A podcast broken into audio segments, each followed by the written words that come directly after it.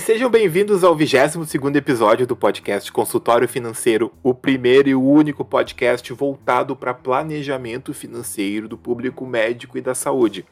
E hoje, no episódio de hoje, na verdade, no próximo episódio, porque é um episódio mais longo, então nós vamos dividir ele em duas partes para facilitar e para ninguém ficar cansado demais no final e, e se esquecer de metade do que passou vamos ter um assunto pedido pelo nosso público diretamente para nós em mais de uma ocasião. É claro, esses episódios vão ir numa sequência para ser uma coisa mais interessante para todos. Então, se ainda tiver dúvidas após o episódio de hoje, por favor, espera até o próximo episódio para saber se a gente não vai falar mais a respeito desse tema que você está ainda querendo saber mais.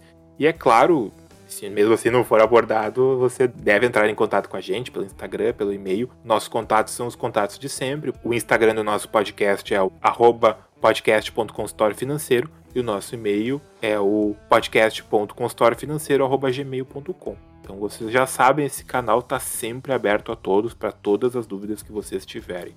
Então, do que, que a gente vai conversar hoje? Esse é o episódio para quem não tem ideia de como iniciar os seus atendimentos em um consultório próprio depois da residência, ou depois da faculdade, para quem quer atuar como clínico geral, claro.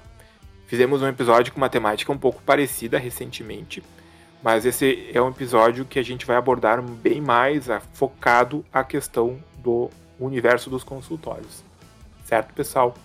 Então vamos começar e, é claro, estamos hoje também chamando aqui a nossa colaboradora habitual, a doutora Juliana Vispel.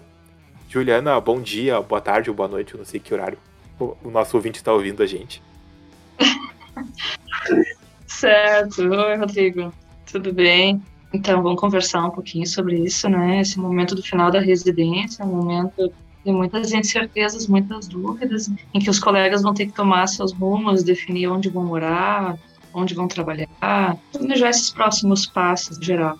E o desejo de muitos, principalmente os especialistas, desenvolver o consultório, trabalhar no consultório, seja exclusivamente nele ou como apenas mais uma atividade entre todas as outras que ele vai se dedicar, né? seja plantões ou algum outro emprego. Então vamos lá. E Juliana, como é que foi o teu início de vida de consultório? Bem, Rodrigo, antes de sair da residência, já tinha esse desejo de ter alguns, alguns turnos de consultório. Não um consultório próprio no início, hoje em dia ainda subloco, na sala de uma colega, mas eu mantive aquela linha acreditando que no início seria importante a gente evitar gastos excessivos. Então, considerei que abrir um consultório próprio meu lá no início talvez fosse um pouco não, não digo arriscado, é um investimento, mas eu acho que não seria o momento ainda. Então é sempre importante a gente avaliar várias questões quando a gente vai trabalhar em consultório. A gente pode ter um consultório próprio, a gente pode alugar um consultório com colegas, a gente pode alugar consultório por turnos, né? a gente pode alugar por percentual. Aí né? eu tenho contato com essa colega que sabia que tinha turnos disponíveis no consultório, também reumatologista, né? e passei a fazer um uma alocação por turno do consultório. E acho que foi uma escolha muito boa. Os primeiros meses a gente acaba não tendo um lucro importante, mas depois as coisas vão fluindo melhor e aos poucos fui aumentando alguns turnos de consultório e tudo mais. Isso como clínica geral, Juliana? Não, como reumatologista. Já. Como clínica geral, eu só atendia uma clínica popular aqui na cidade e fazia outros plantões, trabalhava no exército. Eu não, não cheguei a ter meu consultório como clínica geral.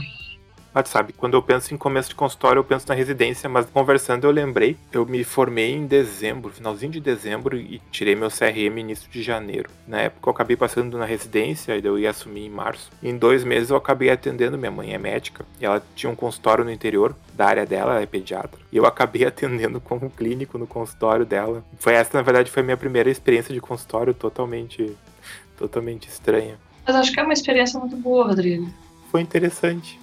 Outra questão, quando eu terminei a residência de reumato, além de retornar para Santa Maria, que era o meu objetivo, eu também passei a atender em Cachoeira do Sul, que era a minha cidade natal. Eu gostaria de atender também, pelo menos por um certo período, alguns anos. E aí também atendia no consultório de um colega de outra especialidade, era um cardiologista. E aí contribuía para os gastos do consultório. É, é o que você comentou, né, Juliana? Tem várias maneiras de a gente dividir um consultório, a gente locar um consultório, a gente ter um consultório, a gente vai entrar bastante nisso nesses dois episódios que a gente está conversando. Meu início oficial, assim, de reumatologista, que é a minha especialidade final, vamos dizer assim, que é que eu atuo ainda até hoje, foi bastante caótico. Eu comecei atendendo em clínicas populares em Porto Alegre. Aos pouquinhos comecei a entender como é que funcionava esse mercado de trabalho e o que, que eu precisava fazer para conseguir progredir na minha carreira. Também tentei abrir um consultório em uma cidade próxima a Porto Alegre, só que foi uma situação que eu não avaliei com frieza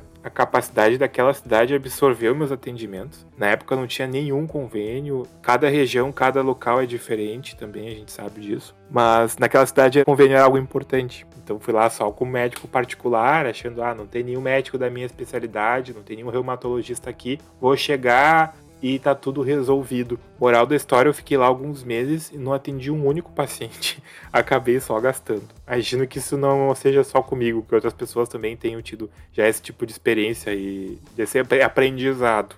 Sim, é a maioria das pessoas acaba ficando na cidade onde fez a residência, geralmente na nossa especialidade, na capital, né, a maioria. Uma outra parte retorna para as suas cidades de origem e um percentual menor acaba buscando oportunidades em outras cidades diferentes onde não tinha nenhum vínculo, como foi o teu caso, né? Ah, mas é sempre importante a gente se interar da situação da especialidade em cada local. O poder aquisitivo da população também é importante, né? Para a gente ver sobre atendimentos particulares, o convênio, as oportunidades de emprego em geral. Tu vai ter oportunidade de trabalhar em uma universidade, Forças Armadas, a região de abrangência daquela cidade aqui em Santa Maria, ela abrange uma quantidade muito grande de cidades até a fronteira do estado. E aí, dependendo da cidade que se optar abrir um consultório de especialidade, talvez a abrangência seja muito pequena. A outra questão também, as relações locais com os convênios é extremamente importante. Se a especialidade atende convênios no local, ou se não atende, o grau de complexidade da especialidade, a importância do acesso a outras especialidades, como no nosso caso na reumatologia. Seguidamente, a gente precisa de exames de maior complexidade, a gente precisa de outros especialistas na área de oftalmologia, subespecialidades da oftalmologia. Tudo isso entra em jogo na hora que a gente vai escolher a cidade onde a gente vai se fixar. Né? E essas coisas, normalmente a gente acaba, infelizmente, não aprendendo nem na faculdade, nem na residência, nas residências. Se eu, com certeza, se a Juliana também, se a gente soubesse mais sobre o que a gente está trazendo nesse episódio de hoje, talvez o nosso início de carreira tivesse sido mais sossegado. Então, o grande objetivo do episódio, desses nossa sequência de episódios, é tentar fazer com que você, ouvinte, que está começando sua carreira médica, aprenda com nossos erros e com o nosso aprendizado também. Nem tudo vem de erro, algumas coisas a gente aprendeu com acertos mesmo, mas que aprenda conosco o que a gente consegue trazer de informação para você e, quem sabe, facilitar. O objetivo nosso sempre é facilitar a vida. É, exatamente. A gente sabe o quanto é importante interiorizar o médico, né, Rodrigo? Mas, ao mesmo tempo, não faz sentido a gente ter um super especialista numa cidade de 4 mil habitantes. Claro. Vai ser obrigado a atuar como clínico geral nesse local, seja no posto de saúde, fazendo plantão no hospital. Então, tu tem que ver direitinho quais são teus planos futuros e que tipo de vida tu quer, quer ser especialista, é clínico geral, muitas pessoas gostam de atuar como clínico geral, né? Sim é, levar em consideração.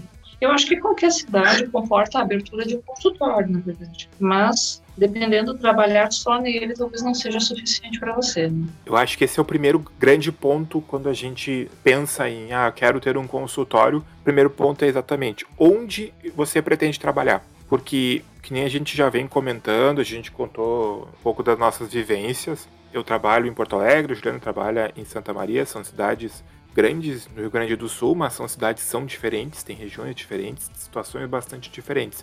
Isso é claro em todo o Brasil, é assim. Mesmo dentro de um estado, um estado às vezes não tão grande, você vai ter situações bem ímpares, que a gente acaba conhecendo só quando entra um pouco mais nisso. O ponto de saber onde você pretende trabalhar acaba falando muito dos modelos de trabalho que você pode e deve escolher no futuro. explicando. Uma coisa é isso, você quer atuar numa metrópole, uma capital, uma cidade de grande porte. Bom, eu e a Juliana trabalhamos em metrópoles. Ou se você quer atender numa cidade pequena. Pode ser, claro que você faça um misto, que nem eu já fiz, que nem a Juliana também sei que já fez, de atender numa metrópole, também atender numa cidade de menor porte. O que não é problema nenhum, isso tem sido uma tendência, essa migração parcial, que seja, ou às vezes definitiva, para outros ambientes gente tem uma saturação, tem mais médicos nas capitais cada vez mais, isso dificulta algumas questões. Mas eu vou tentar dividir pensamento por motivos pedagógicos entre metrópoles e cidades menores. A regra normalmente é: pessoas que querem atuar em metrópoles mais especialistas da sua área naquele local vão ter mais dificuldade para inserção. É uma regra bastante relativa, claro. Dependendo do local onde você mora, possivelmente vai depender mais de convênios para ter a sua renda, para quem trabalha numa cidade grande, e pode ser que demore mais para ingressar em convênios que costumam remunerar melhor, como por exemplo algumas cooperativas médicas, e também para conseguir, vamos dizer, ter o nome e ter mais consultas particulares. E nessas cidades não é raro haver as chamadas clínicas populares e convênios extremamente verticalizados. Um convênio verticalizado é aquele que ele tenta englobar todos os estágios da jornada do paciente, da consulta médica, dos exames, hospitalização, que tudo seja feito na unidade daquele convênio. Isto costuma levar um valor médio de consulta menor do que muitas vezes o de cidades menores onde não tem esse tipo de convênio com tanta força, tem uma menor concentração de especialistas da mesma área. É claro que isso é uma tendência, não é uma regra. A gente sabe, por exemplo, o estado de São Paulo tem valores de consulta maiores que, por exemplo, Porto Alegre, via de regra, mesmo sendo uma cidade maior com uma concentração maior de especialistas. Então, para o médico novato, aquele que quer trabalhar numa área mais saturada, acaba sofrendo a lei do mercado, tem muita oferta e menos procura, o preço cai. E se tem uma pouca oferta e maior procura daquele profissional, o preço subiria. Não sei o que tu acha a respeito disso, Juliana. É o que a gente tem observado, né, Rodrigo? A gente tem aquele grupo do pessoal mais jovem ali, da nossa especialidade, e é algo que se comenta seguidamente nessa questão dos planos de saúde, uma remuneração cada vez mais baixa. E aí tem que se levar em consideração quando vai sublocar, ou, enfim, ter o seu espaço para atendimento seu consultório. Os gastos são vários, várias coisas que tem que se levar em consideração, desde impostos, alvarás, o próprio aluguel, materiais, insumos em geral, limpeza, secretária, seja lá o que for. Então, nesse início, onde tem essa dificuldade de inserção, definir-se o que é locar por turno consultório, por percentual, ou fazer uma locação entre um grupo de colegas, ou abrir um consultório entre os colegas, é extremamente importante. Qual é a tua impressão a respeito dessa questão de locar por turno, locar por percentual, Rodrigo? O que, que tu acha nessa fase inicial? Para mim, esse é o segundo ponto. Esse é o segundo ponto mais importante, é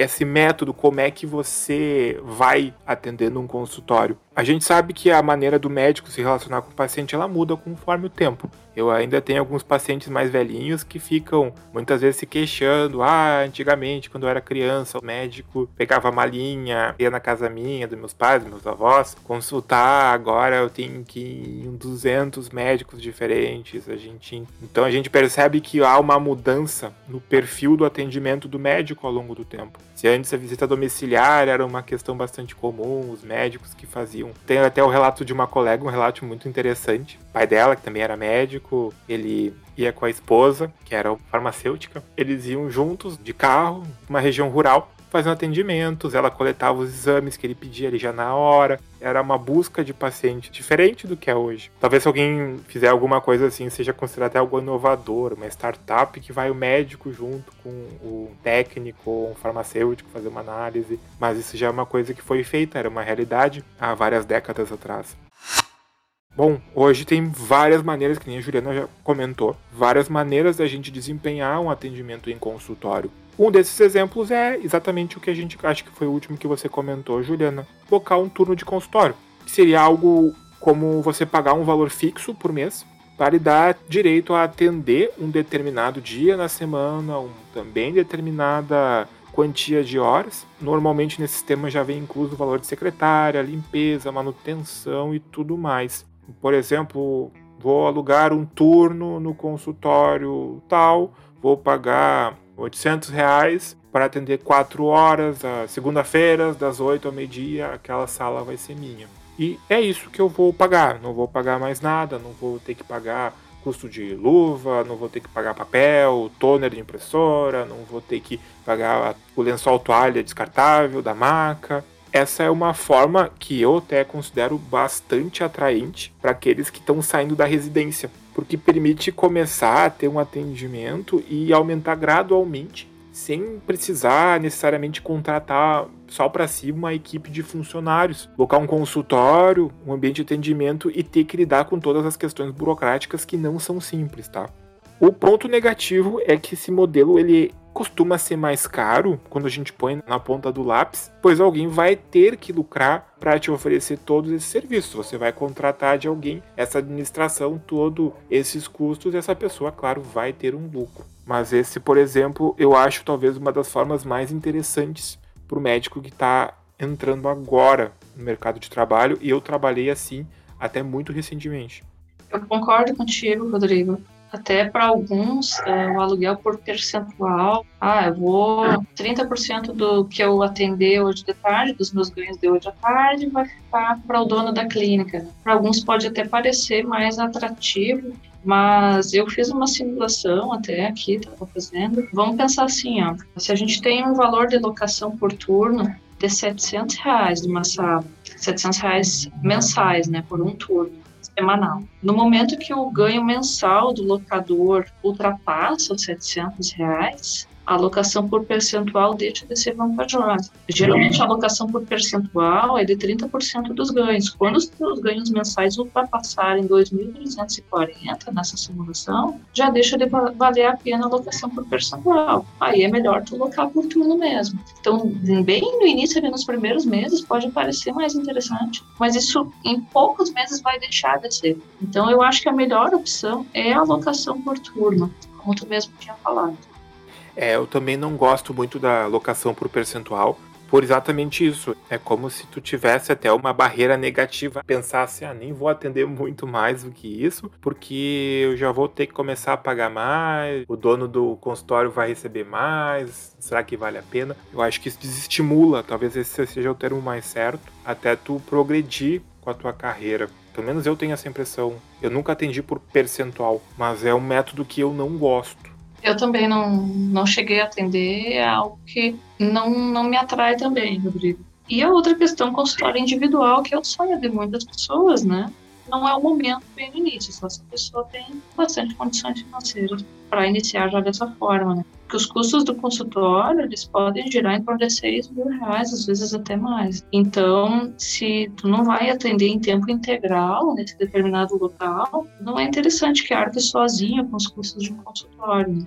Além disso, dividir com outros colegas acaba gerando encaminhamentos entre as especialidades, maior interação entre os colegas, a troca de ideias e tudo mais. Então, algo individual mesmo não, não é algo que me atrai totalmente. Eu acho que o, o consultório individual, ele talvez no interior ainda seja uma realidade para muitos médicos. Em, em Porto Alegre a gente cada vez vê menos, menos médicos mais experientes, acabam muitas vezes dividindo o consultório, locando turnos, por questões de custo. Vamos dizer que seja a Ferrari das maneiras de atender um consultório, seria a maneira de maior custo, custo de manutenção, custo de funcionários, aluguel, ou se você é o dono do consultório, o custo de depreciação, outros custos acabam entrando também. Tem que ter uma renda muito alta para valer a pena. Você tem que normalmente também ter bastante dedicação, uma dedicação talvez quase exclusiva ao consultório para também valer a pena esse custo gigante que é ter um consultório próprio. Mas é claro, em termos de aspecto positivo, é a melhor maneira de você conseguir customizar o seu modelo de atendimento, tanto dos horários quanto dos turnos que você vai atender, de a secretária, o secretário fazer as coisas exatamente do seu jeito.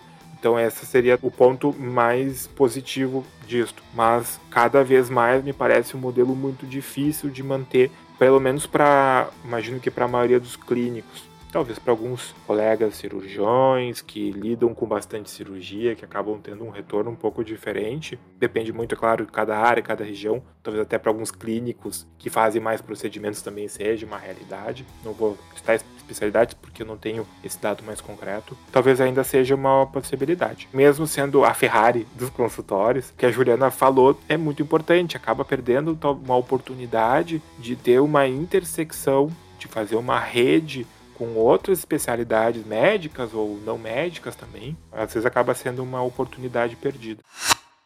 E falando nos outros modelos, outro modelo que a Juliana também estava comentando, é um modelo que eu hoje em dia eu pratico, que é o modelo de atendimento de divisão de consultório. Eu com mais duas colegas, a gente divide um consultório, nós contratamos nossa secretária, nós alugamos o consultório, nós pagamos todos os custos dele, FGTS, aluguel, condomínio, todas as taxas que você ainda não imagina, para quem ainda não tem consultório, a gente acaba administrando isso. E nós, por coincidência, somos todos da mesma área, mas Existem várias configurações, você pode locar junto com outras pessoas que têm uma sincronia com a sua área. Para nós é uma sincronia positiva, a gente acaba, por exemplo, quando um de nós médicos viaja, os outros podem ajudar a atender uma intercorrência, alguma coisa. Então, mesmo sendo da mesma área, a gente acaba vendo uma maneira positiva. Mas, por exemplo, vamos pegar o exemplo de um ortopedista. O ortopedista pode dividir o consultório com um fisioterapeuta de confiança. Então, daqui a pouco até facilita o encaminhamento de pacientes,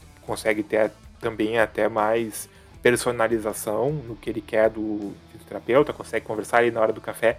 Um endócrino pode dividir um consultório, por exemplo, com um nutricionista e também ter esse tipo de interação positiva. Ou um ortopedista com nós reumatologistas, e nós, com o que o Juliano falou, com oftalmologistas, dermatologistas, com outras áreas que nós temos tanta afinidade em comum com várias outras. Então existem várias maneiras de se fazerem conexões. Então acredito que essa questão de sincronia seja uma das mais interessantes, além, claro, da questão de divisão de custos. É claro que quando você divide alguma coisa com alguém, é necessário maturidade e entendimento que nem tudo vai ser do jeito que você desejaria que fosse. Você vai ter que abrir mão de algumas coisas, talvez os horários que mais dois colegas queiram, o mesmo horário, se tem só uma sala, vai ter que haver algum tipo de negociação. Esse, é claro, é o ponto negativo. Quando não é só seu consultório, é necessário que exista uma boa comunicação. E eu acho que por último que essa é uma situação que comentei ali quando a gente falou em trabalhar em metrópoles, são as clínicas verticalizadas, por exemplo, a clínica de um, uma cooperativa ou a clínica de um convênio, em que tudo acontece naquele ambiente. Mesmo exemplo, você atende aquele paciente dentro da clínica, vamos dizer, o plano de saúde amarelo. Só no plano de saúde amarelo, você atende lá dentro do plano de saúde, esse paciente, você pede os exames, vai ser feito no laboratório amarelo. Se esse paciente tiver ser encaminhado, vai ser encaminhado para um especialista dentro do conjunto de consultórios do convênio amarelo. E se for necessário internar ou fazer um procedimento, vai ser feito no hospital amarelo. Essa seria uma verticalização. Tudo é feito dentro daquela estrutura. O objetivo desse tipo de atendimento para um convênio, para uma cooperativa, é a redução de custos. Acaba tendo uma sincronia maior e, teoricamente, acaba ajudando a reduzir os gastos desnecessários, supérfluos. O problema é acaba ficando mais difícil negociar com esse tipo de estruturas, o médico acaba sendo mais uma pequena peça dentro de uma engrenagem, não que infelizmente a gente não seja pequenas peças em muitas situações mas dificulta bastante essa questão de negociação, de valorização do nosso trabalho, quando a gente faz parte desses sistemas gigantes e pouco individualizados, que o paciente não tem muita escolha onde vai querer ser atendido. Ah, eu ali tenho médico fulano, cicrano, deu. Não pode escolher numa carteira de médicos em qual médico você vai querer ir. Talvez não seja para muitas pessoas o melhor sistema, mas talvez também para médicos mais iniciantes, normalmente sistemas não, não cobram para você atender, você não precisa pagar um valor de um consultório, de uma sala, você atende na própria unidade, normalmente já lhe fornecem tudo. Isso pode ser para alguns médicos iniciantes uma maneira interessante de não ter que arcar com o custo de locar uma sala. Claro, a questão acaba sendo a remuneração. Às vezes é importante colocar bem direitinho na ponta do lápis se vale a pena ou não esse tipo de, de estrutura. Muito bem, Rodrigo. São informações muito muito importantes para o pessoal que está saindo agora. Então, quero deixar só um último recado, um lembrete para os colegas. Importante quando forem para a sua cidade, seja de origem, a cidade que vocês vão se fixar, a cidade onde vocês vão trabalhar, apresente seus especialistas da sua área. Né? É importante vocês saberem a situação local, trocar ideias com o pessoal que mora na própria cidade. É importante se apresentar a eles, dizer que tu está chegando e se informar como funciona a especialidade naquele local com os próprios colegas de lá. Então tá, um abraço, pessoal. Agora a gente vai acabar encerrando esse episódio número 22. E na sequência, no episódio número 23, que vai ao ar daqui a duas semanas, se você está ouvindo isso em tempo real. Se você já está ouvindo isso mais tarde, é só acessar ali o episódio 23. A gente vai continuar conversando mais sobre estruturas de consultório, o que você precisa saber e entender antes de começar a pensar em fazer os seus atendimentos ou ainda até abrir o seu próprio consultório. Um grande abraço e até breve.